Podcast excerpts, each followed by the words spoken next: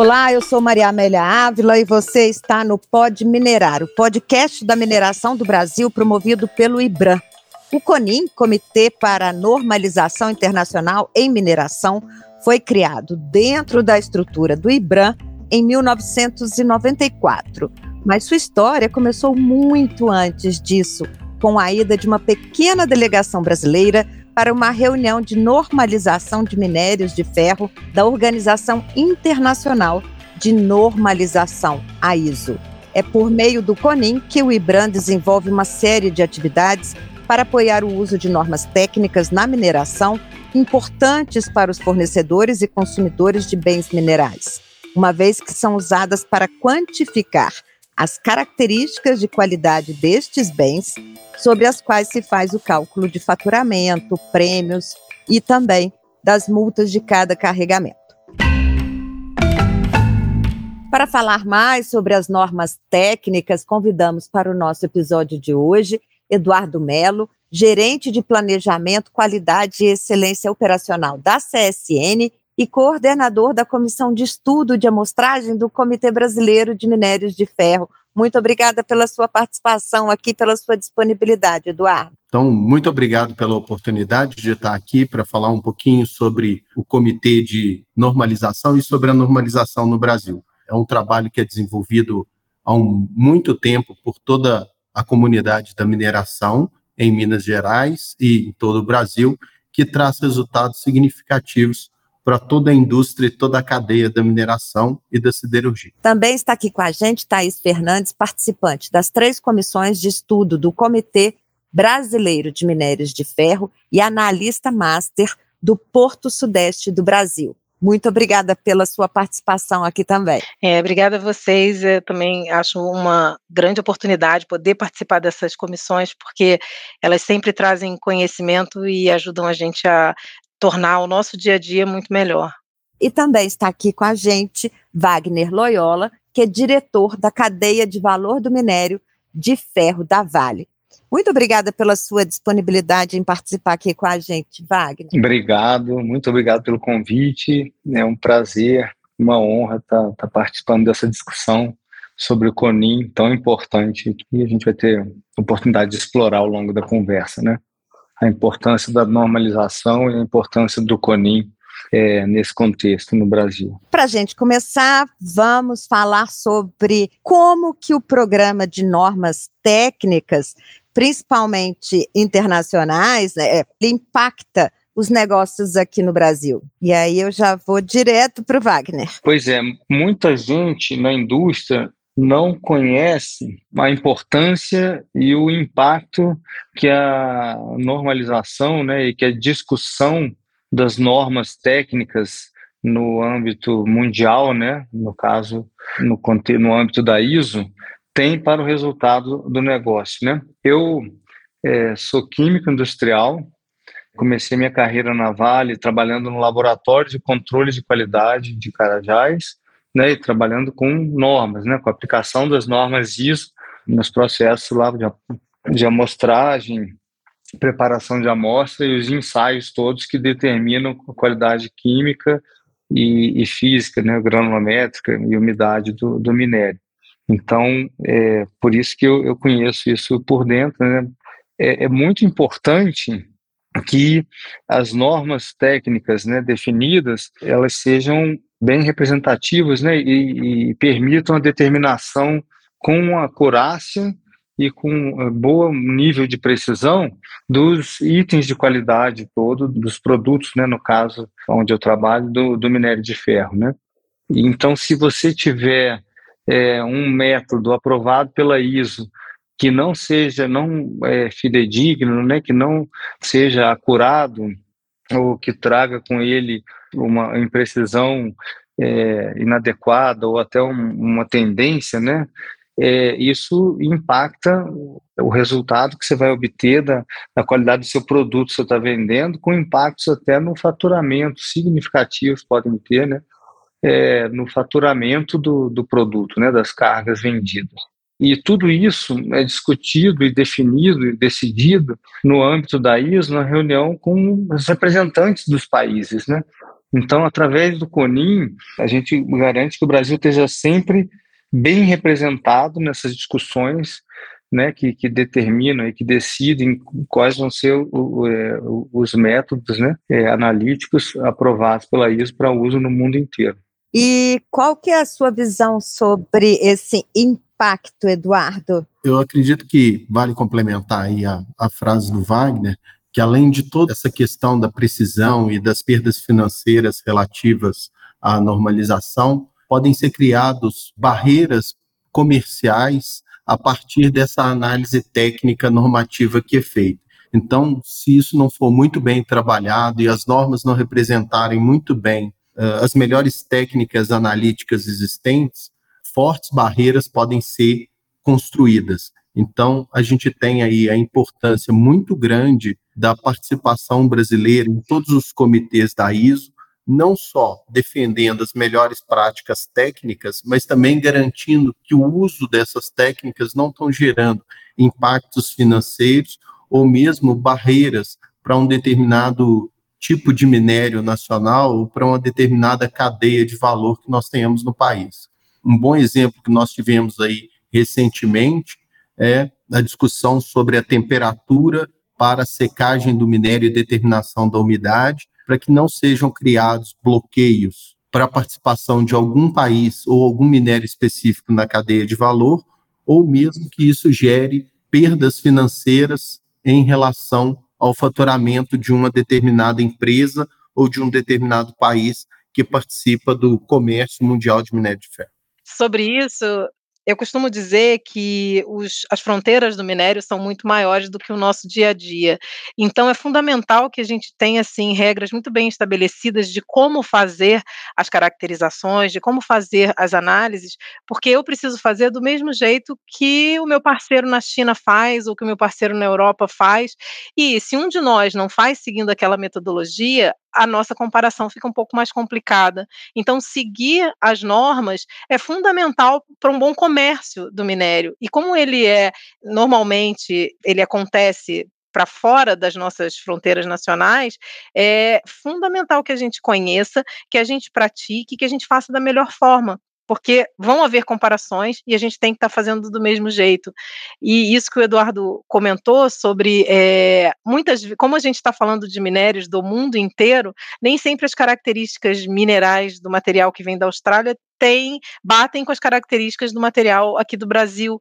E a norma precisa ser universal, ela não pode priorizar um tipo em detrimento do outro. A nossa participação nas comissões e na, na, internacionalmente faz com que a gente garanta que nossos interesses também estão sendo preservados porque o nosso tipo de minério está coberto por aquilo que está sendo proposto. Então, isso é fundamental. Em conversas com a Thais em outros momentos, né, uma frase que a gente já comentou algumas vezes, a norma é a forma que garante que as partes técnicas utilizem a mesma linguagem para poder chegar a um mesmo objetivo.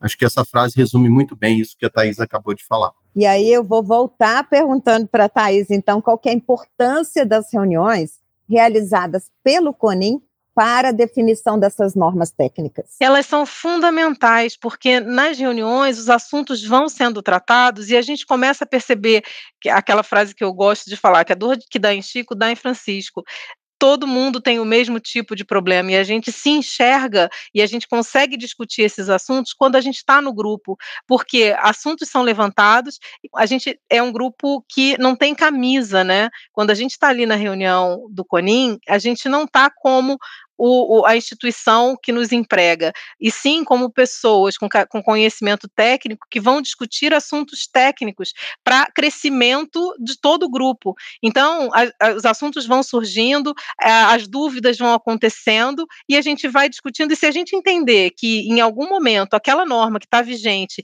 ela não atende mais à nossa necessidade, a gente vai preparar, se, se organizar para questionar essa situação.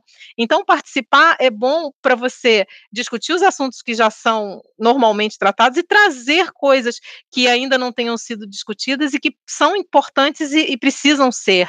Então, é, é, a oportunidade da gente estar tá sempre bem atualizado, é a gente entender do que está acontecendo, é a gente participar levando os nossos problemas, porque os problemas precisam ser mostrados para que a gente chegue a um consenso. Então, eu acho assim, fundamental. Eu gosto muito de participar e trago as pessoas novas da minha equipe também para participar, porque eu acho fundamental. Para você, Eduardo, qual que é a importância, né, dessas reuniões? São nas reuniões que a gente tem a oportunidade de não só ter contato com as melhores práticas, bem como se atualizar de novas tecnologias e permitir que o arcabouço normativo que existe, tanto no Brasil quanto no mundo, esteja adequado para as novas realidades que estão sendo construídas, seja elas em termos de equipamentos, de novos métodos de análise, de novas tecnologias, algo específico em relação a um tipo de minério ou a qualquer tipo de minério que precisa passar a ser considerada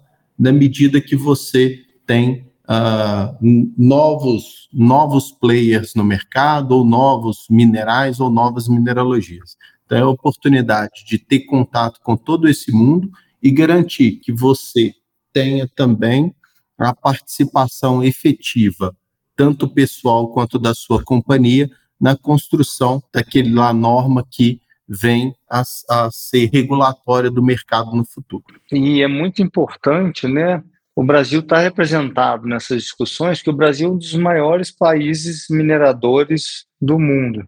E, então, assim, nesses comitês da ISO, nessas reuniões da ISO, em que né, os projetos de norma ou as normas já, já aprovadas são, são discutidos, é muito importante isso ser feito com a visão de todos, né, com relação a essa questão de tecnologia, de diferentes tipos de minério, diferentes realidades. Quer dizer, é muito importante o Brasil ter representante é, nos grupos, né, nos comitês, de modo a que possa contribuir né, com a nossa visão, com a nossa experiência, é, com a nossa realidade, é, para a construção da, das melhores normas é, possíveis. Né? E o Brasil é referência no comitê também, né? É, mas isso é, é um trabalho que digo até que é, requer um pouco de esforço, porque é, se as empresas mineradoras não entendem e não reconhecem a importância da participação de representantes do Brasil é, nesses comitês, às vezes é difícil a gente ter a, a, a aprovação, né, de é, envolve viagem de internacional, viagens caras, várias vezes, de várias é, né, representantes para ter gente lá do Brasil nas diferentes é, comitês e subcomitês, ou aqueles que são mais relevantes, né? Então precisa ter, e eu faço esse papel muito aqui dentro da Vale, né? Uma conscientização da importância disso que é discutido lá, da importância da participação de representantes brasileiros nos comitês e subcomitês, nessas discussões, para contribuir e ajudar a garantir que as normas que vão ser é, construídas e, e, definidas lá, é, elas sejam as mais fidedignas, né, as melhores possíveis. E foi graças, Wagner, a esse trabalho todo que é feito por esses profissionais nos comitês e, e na normalização que a gente conseguiu garantir a adequação dos sistemas brasileiros e todo esse respeito que se obteve ao longo dos anos. Tanto que, seja para qualquer um dos assuntos, independente se, se são as análises físicas, químicas ou metalúrgicas, o Brasil é muito bem representado e reconhecido por todo mundo como um ente importantíssimo nas discussões técnicas relativas a, a, a, normalização. E como líder também dezenas de grupos aí de trabalho, não é isso, Thaís? Exatamente. É, muitos trabalhos são puxados pelo Brasil. Nós participamos tecnicamente de muitos estudos interlaboratoriais, é, de propostas, a gente leva algumas propostas que a gente entende importante e sempre respalda muito bem isso. Nós temos participando do grupo pessoas muito competentes, então, de modo geral, a nossa participação é ativa e muito representativa. Vocês já falaram aqui sobre o impacto né, dessas normas e tudo mais, mas vamos voltar um pouquinho para falar como que o uso dessas normas técnicas elas trazem ganhos comerciais e, consequentemente, financeiros também para as mineradoras, né? Mas quais são esses ganhos no processo? Você pode me responder, Wagner? É, na verdade, é garantir que, que as normas que são aprovadas, né, um projeto, aí chega até a, a versão final lá que é aprovada, elas representem com acurácia, né, ou, ou seja, sejam acuradas e com a melhor precisão possível para de, determinação daquele item de qualidade em questão, seja químico, físico, metalúrgico. Eu vou dar um exemplo. Por exemplo, você está definindo lá qual é o método para determinação do teor de ferro de uma amostra de minério de ferro. Se o, o resultado final lá, que for aprovado, né, é o método que, que for aprovado nessa norma, ele de alguma forma tiver algum desvio para alguns tipos de, de minério, né, é, ele der um desvio para menos, né, isso significa que ele vai determinar para uma certa amostra de minério, que representa um navio vendido, né, uma carga vendida, vai determinar um teor de ferro menor do que é na realidade. E aí, com isso, significa que o preço pago por aquela carga vai ser menor. A mineradora vai receber menos dinheiro porque o método aprovado na norma está indicando um teor de ferro menor do que o real. Então isso afeta diretamente o, o resultado da, né, da, da, que a mineradora é, vai ter, né? Ou seja, o preço do, da carga vai ser mais baixo do que o que seria justo, do que seria correto. Um. Dois, umidade, né? Se é, o que tiver definido lá nas normas, de seja de amostragem ou de determinação de umidade, também gerar algum, é, não for fidedigno, né, e, e gerar algum desvio no resultado analisado em relação ao real, isso significa que, digamos que dê uma umidade mais alta, né? A empresa mineradora que está vendendo aquele minério vai de novo receber menos por aquela carga, porque, como a gente sabe, quando você vende a carga de minério de ferro, você recebe pelo peso seco, né? Você desconta o teor de umidade. Então, se, você, se esse método tiver analisa, que analisa a umidade, tiver é, indicando uma umidade mais alta do que o real, por, por erro do, do, do, método aprovado, não é isso?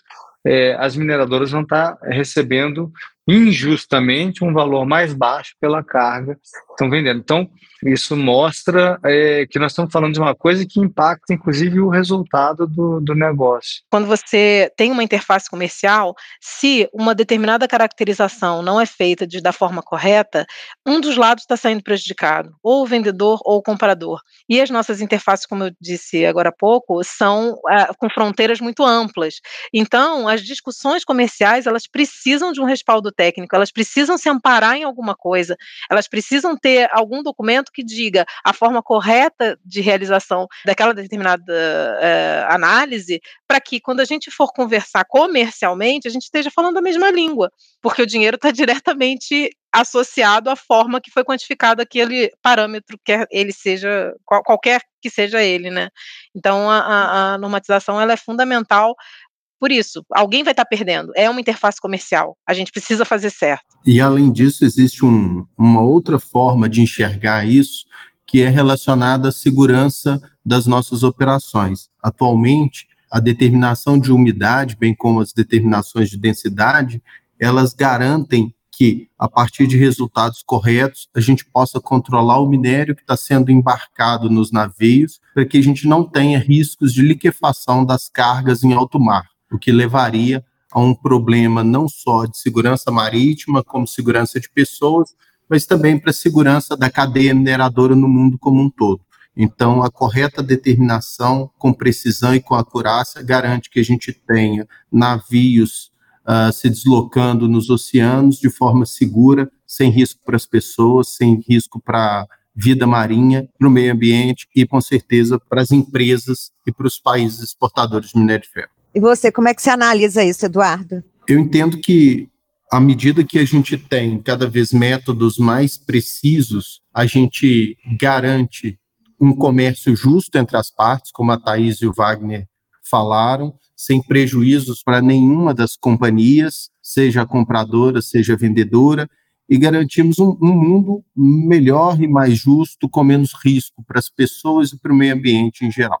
Uhum. É um processo contínuo e presente também em todas as atribuições? Sim, é um, é um processo contínuo que a gente tem sempre a evolução e o desenvolvimento das normas e da forma de fazer esse comércio entre as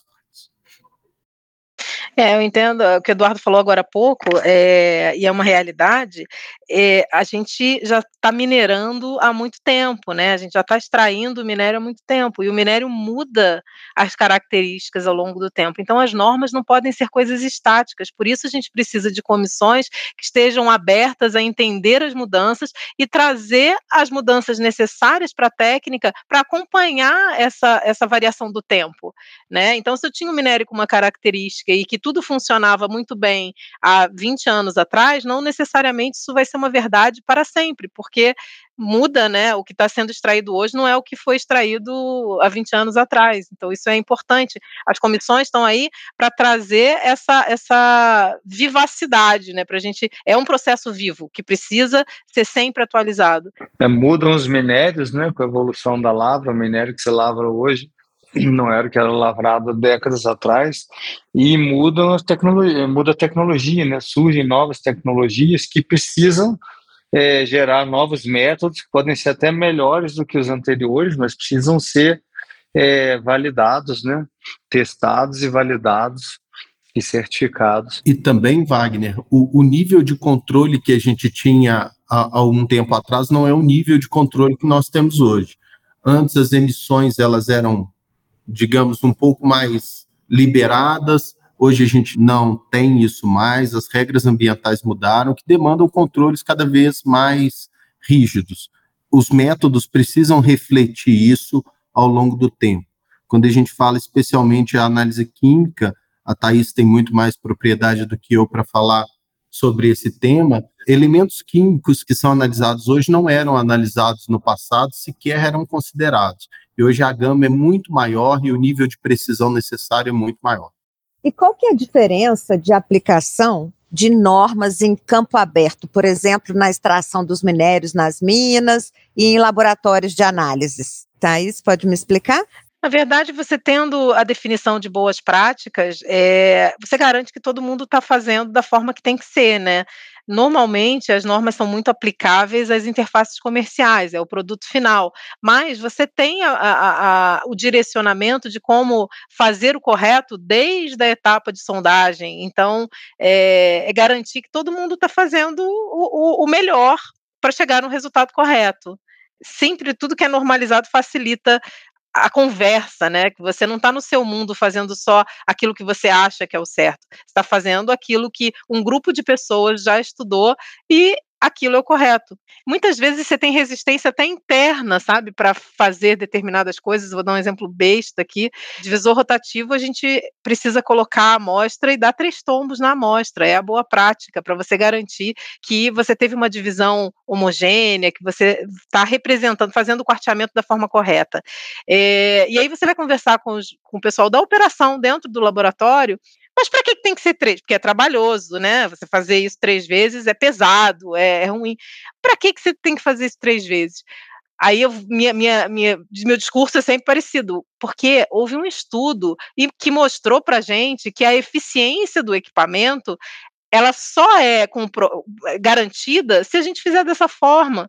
E se eu fizer de outro, de outro jeito, uma hora vai dar certo e a outra não. E eu preciso que dê certo sempre. Então, a mesma coisa em qualquer aplicação. A gente tem que saber a melhor forma de fazer para garantir que a gente está fazendo certo sempre. O que, que você acha disso, Eduardo? Quando a gente fala especificamente né, do uso das normas durante o período de lavra ou da certificação da reserva mineral, a gente garante que aquilo que está sendo avaliado e analisado e dando valor a uma determinada reserva é real, que você não tem um erro analítico supervalorizando ou subvalorizando uma reserva. Então, a norma ela traz, junto com todo o seu conhecimento técnico, um respaldo para aquele novo projeto que vai se iniciar ou para um projeto que não será iniciado agora porque não tem uma viabilidade econômica. Então, é a partir da norma que a gente garante que uma determinada reserva ou que uma determinada frente mineral pode ser lavrada e pode ser utilizada porque ela tem características reais que foram medidas e certificadas de acordo com os melhores critérios técnicos conhecidos. Um outro ponto que eu queria enfatizar aqui também é que a gente está falando muito de análise, né? Mas, na verdade, esses processos de laboratório, eles passam por amostragem, preparação da amostra e a análise, né? A determinação do item de qualidade em questão, que pode ser químico, físico ou metalúrgico.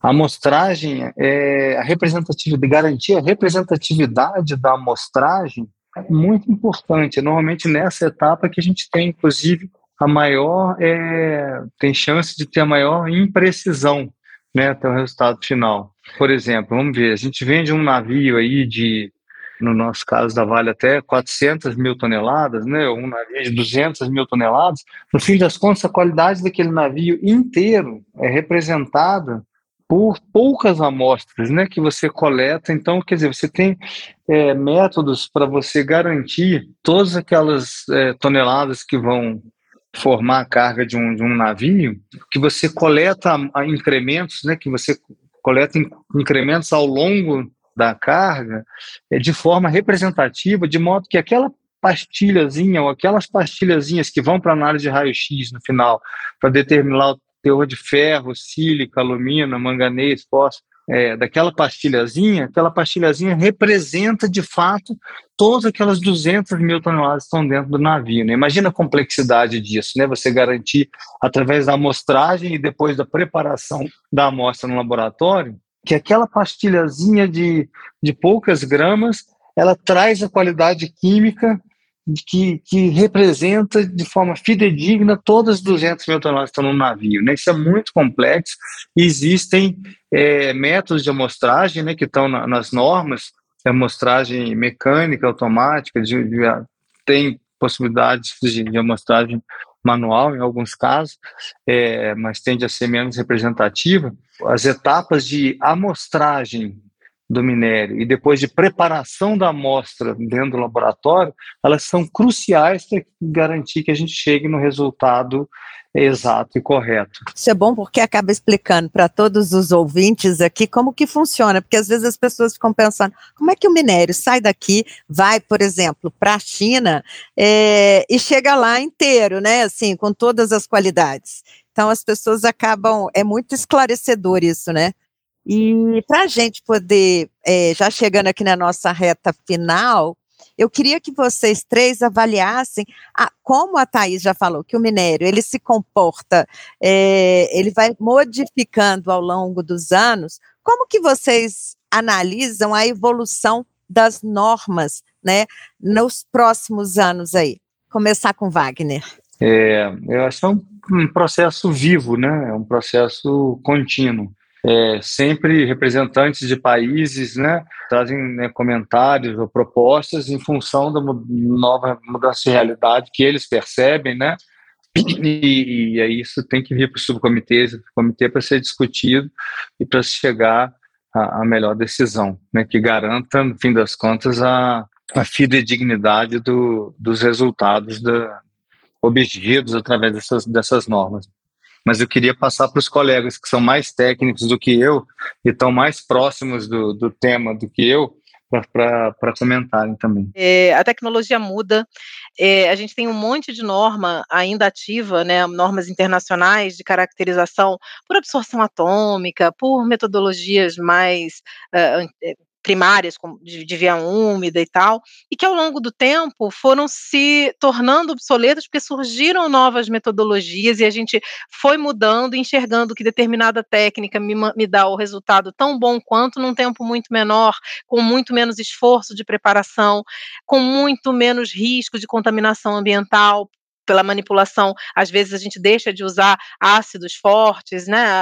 Deixa de manipular reagentes químicos que têm emissões que são de difícil controle. Então, essa evolu é, as normas elas estão aí exatamente para enxergar as mudanças, enxergar as novas realidades, como o Eduardo falou, as restrições são outras hoje em dia. Então, o que eu podia fazer alguns anos atrás, eu não posso mais, eu não posso manipular determinado ácido porque ele é muito forte, eu coloco em risco o funcionário que está fazendo essa manipulação. Então, eu preciso buscar uma alternativa que não use esse, esse estou chutando aqui um ácido como exemplo, mas é, é basicamente entender a realidade e trazer a norma para essa realidade. Nem necessariamente, não necessariamente só por mudança do, do minério, como, como foi dito, mas com mudanças de tecnologia. A tecnologia está avançando e a gente precisa se adequar. E aí a norma está aí para ajudar a gente a, a, fazer certo e com o melhor que tem de tecnologia. Uhum. E para você, então, Eduardo, para finalizar? Acredito que é um pouquinho do que o Wagner e a Thais já falaram, né? Os desafios da normalização são muito grandes, porque nós precisamos acompanhar as mudanças dos minérios associadas à, à rápida evolução tecnológica que nós, vivi nós estamos vivendo e ao aparecimento de novos equipamentos que buscam ser cada vez mais precisos. E as normas precisam refletir tudo isso de uma forma assertiva e veloz para acompanhar as necessidades do mercado da mineração e da siderurgia como um todo. Gostaria de agradecer a presença de vocês. Eu conversei aqui com Eduardo Melo, que é gerente de planejamento, qualidade e excelência operacional da CSN e também coordenador da comissão de estudo de amostragem do Comitê Brasileiro de Minérios de Ferro. Obrigado a todo mundo por poder conversar juntos aqui e obrigado ao IBRAM pela oportunidade. Com a Thaís Fernandes, que é participante das três comissões de estudo do Comitê Brasileiro de Minérios de Ferro e analista master do Porto Sudeste do Brasil. Obrigada, foi um prazer. E também com Wagner Loyola, que é diretor da cadeia de valor do minério de ferro da Vale. Muito obrigado, é um prazer. Muito obrigada pela participação de vocês três aqui no Pode Minerar. O Pode Minerar é o podcast idealizado pelo IBRAM e está disponível para você por aqui semanalmente nos tocadores de áudio. E para não perder os próximos episódios, siga o nosso podcast. Para saber mais sobre o IBRAM, acesse www.ibram.org.br e não deixe de nos acompanhar por aqui semanalmente. Um abraço e até o próximo episódio.